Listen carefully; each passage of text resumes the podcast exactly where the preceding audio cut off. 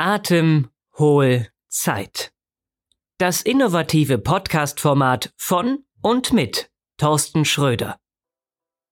Atemholzeit braucht jeder, um frische Kräfte zu sammeln, positive und negative Erfahrungen zu verarbeiten, sich neu zu positionieren und Ressourcen für Veränderungen zu schaffen.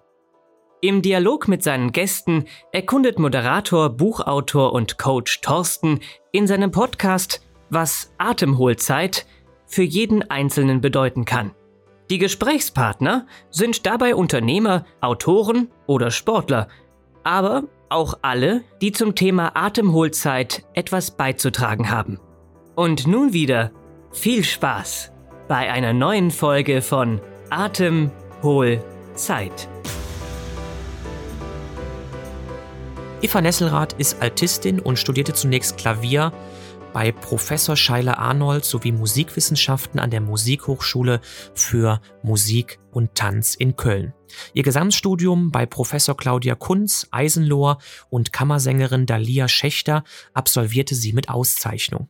Im Konzertfach wird sie von Ingeborg Danz betreut. Wesentliche Impulse für ihre Arbeit erhält sie zudem durch die Altistin Kammersängerin Christa Meyer. Und heute freue ich mich sehr, die Opernsängerin Eva Nesselrath bei mir im Podcast Atemholzeit begrüßen zu dürfen. Ja, dann freue ich mich sehr, heute die Eva zu begrüßen, wieder in einer Podcast-Folge Atemholzeit. Und ich frage erstmal die Eva, Eva, wie geht's dir? Ja, vielen Dank. Mir geht's ganz gut. Vielen Dank für die Einladung, die spontane. Und ähm, trotz der aktuellen Situation äh, muss ich sagen, dass es mir wirklich im Moment ganz gut geht und auch mal Zeit zum Atemholen bleibt. Das freut mich ja, da sprichst du es ja auch schon an. Äh, das Wort Atemholzeit ist ja ein Wort, was man nicht so im Duden findet. Äh, was verbindest du denn mit diesem Begriff oder was für Bilder löst er bei dir aus? Für mich ist das ein ganz wunderschöner Begriff und ich glaube, den werde ich bestimmt auch für mich in meiner Alltagssängersprache integrieren.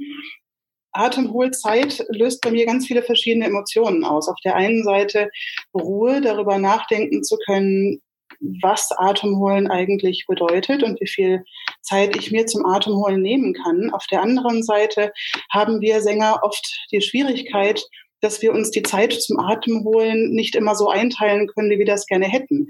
Das heißt, wir müssen uns wirklich sehr danach richten, was uns die Partitur und die Noten vorgeben. Und äh, da ist es oft wirklich nicht immer ganz leicht, genau das auszudrücken und genau das Timing zu finden, was sowohl für die Musik als auch für uns als Person und als Körper und als Mensch wirklich wichtig ist. Mhm das wirst du aus der Musik kennen oder auch aus dem sprichwörtlichen Sinne. Da gibt's ja den Begriff oder den Satz, da stockt mir der Atem. Und ich weiß nicht, kennst du solche Momente und äh, wenn ja, wodurch wurden sie ausgelöst und wie bist du damit umgegangen? Hm, das stockt mir der Atem. Das äh, kenne ich als Sängerin unheimlich gut.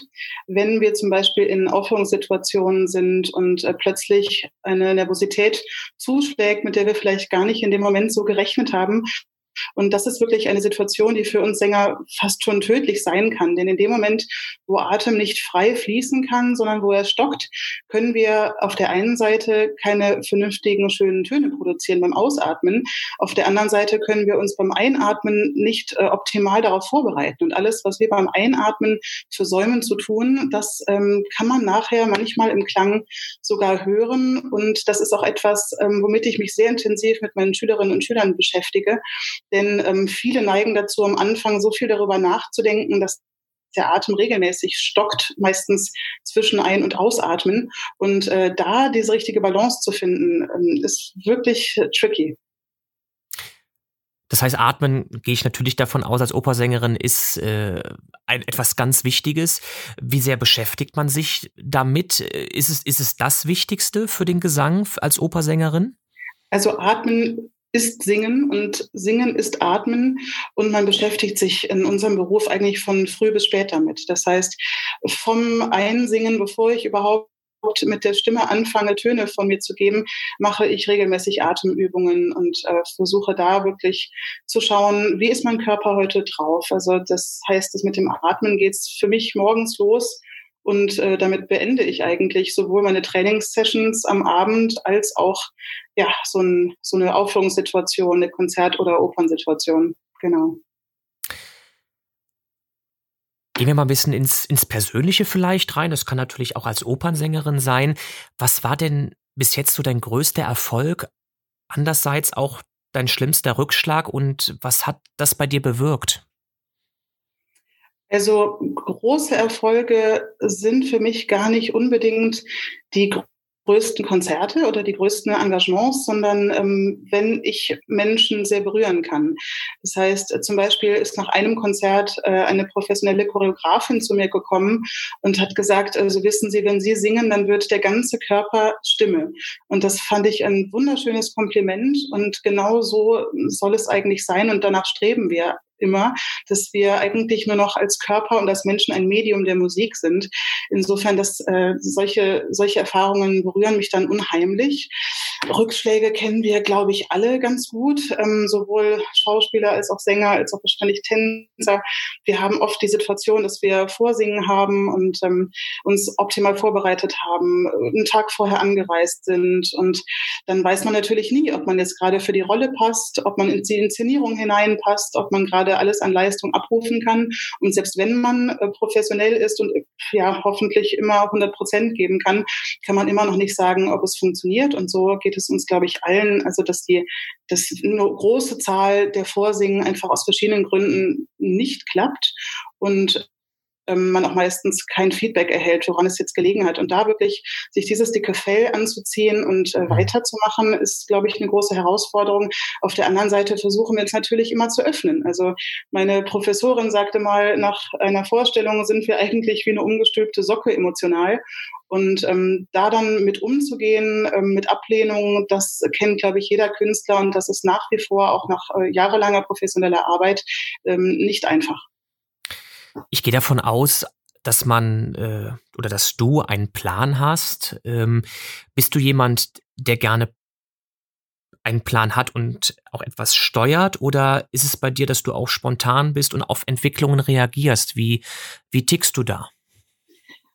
Ich glaube, ähm, ich versuche da so ein gesundes Mittelmaß zu finden. Natürlich versucht man zu planen, sowohl ähm, was eine Karriere angeht, als auch was ähm, das tägliche Üben angeht. Aber gerade in Berufen, wo wo der Körper das Instrument ist, ist man nicht jeden Tag äh, gleich gut drauf. Das heißt, die Technik sowohl die Stimmtechnik als auch die schauspielerische Technik, die hilft einem natürlich dabei, immer eine professionelle Leistung erbringen zu können. Das unterscheidet uns eben auch von Amateuren.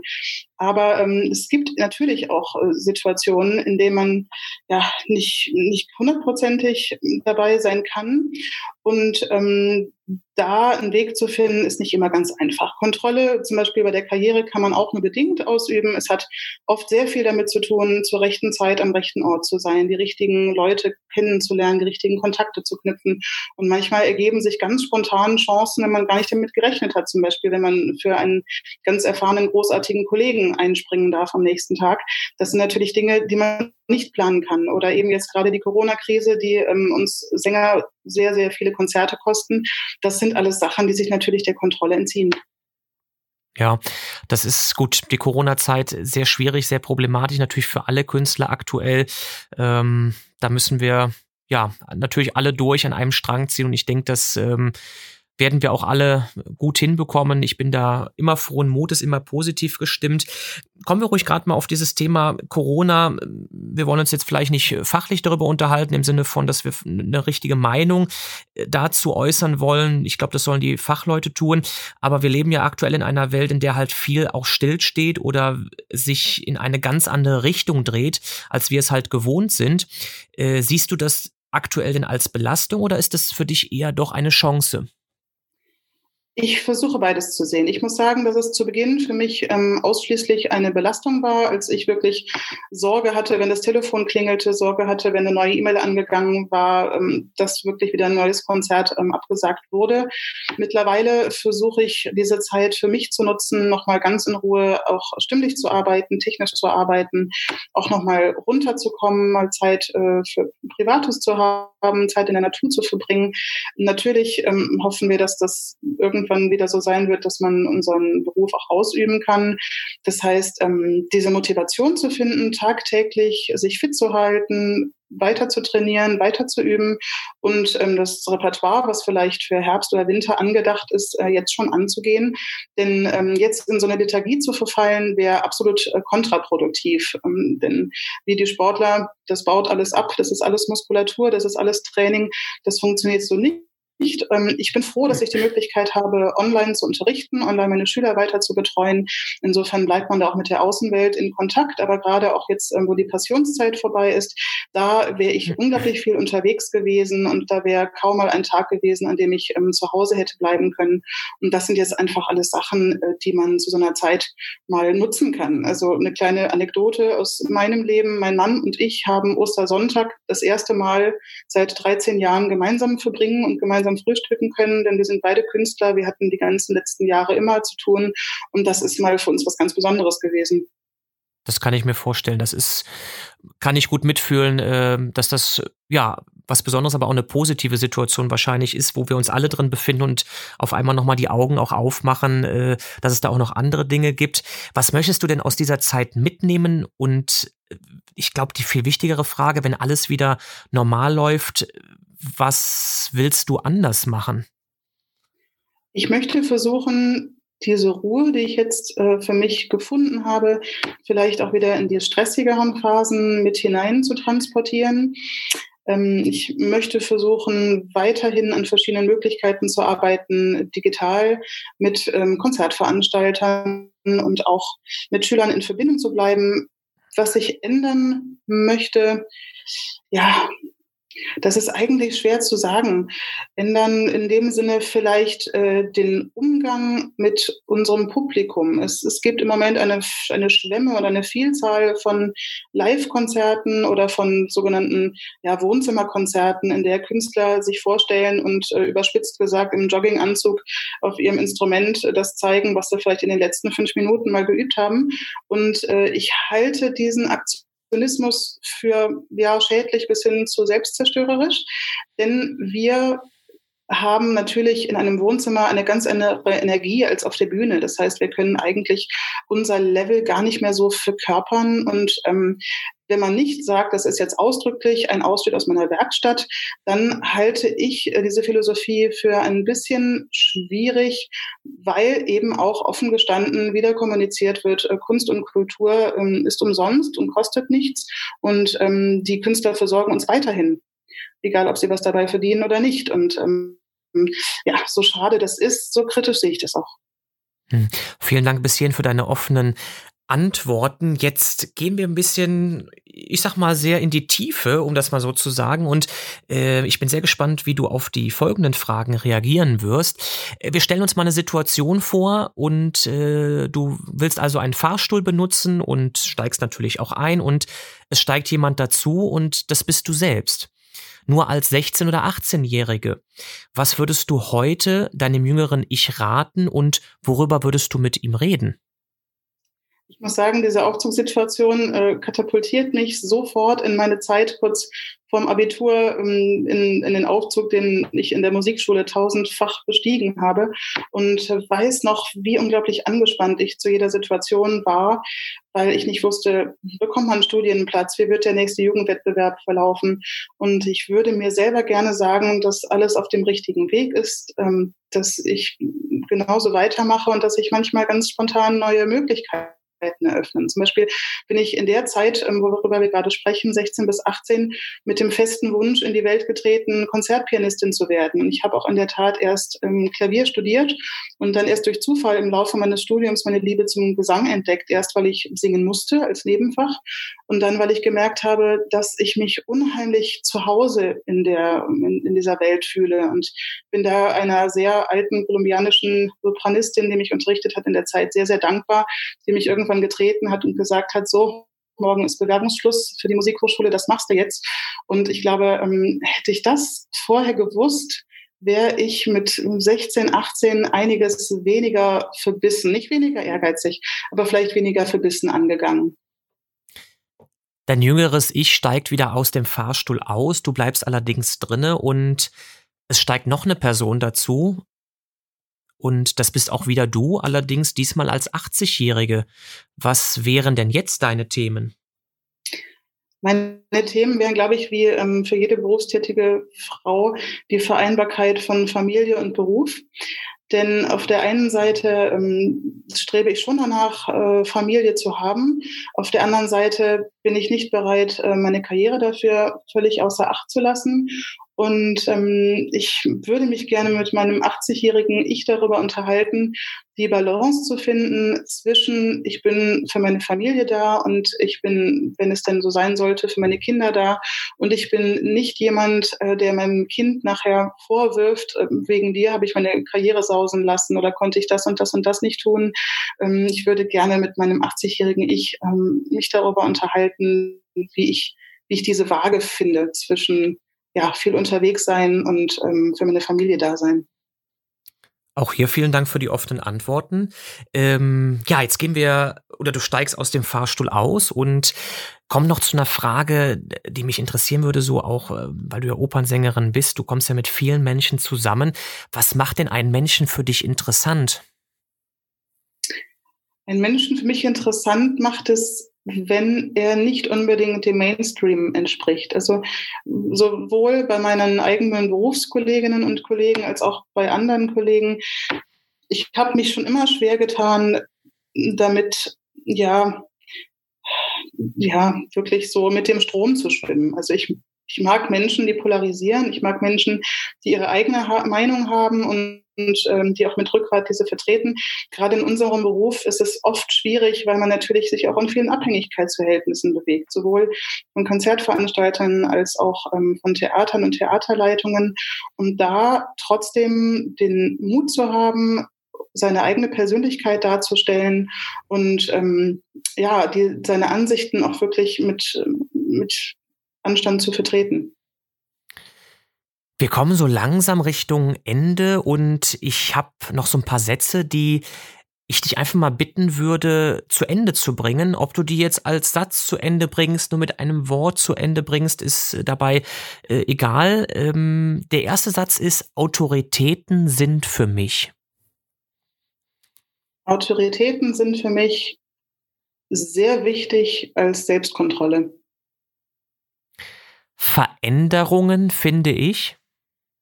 Veränderungen finde ich essentiell und zwar lebenslang. Tod und Sterben bedeuten mir.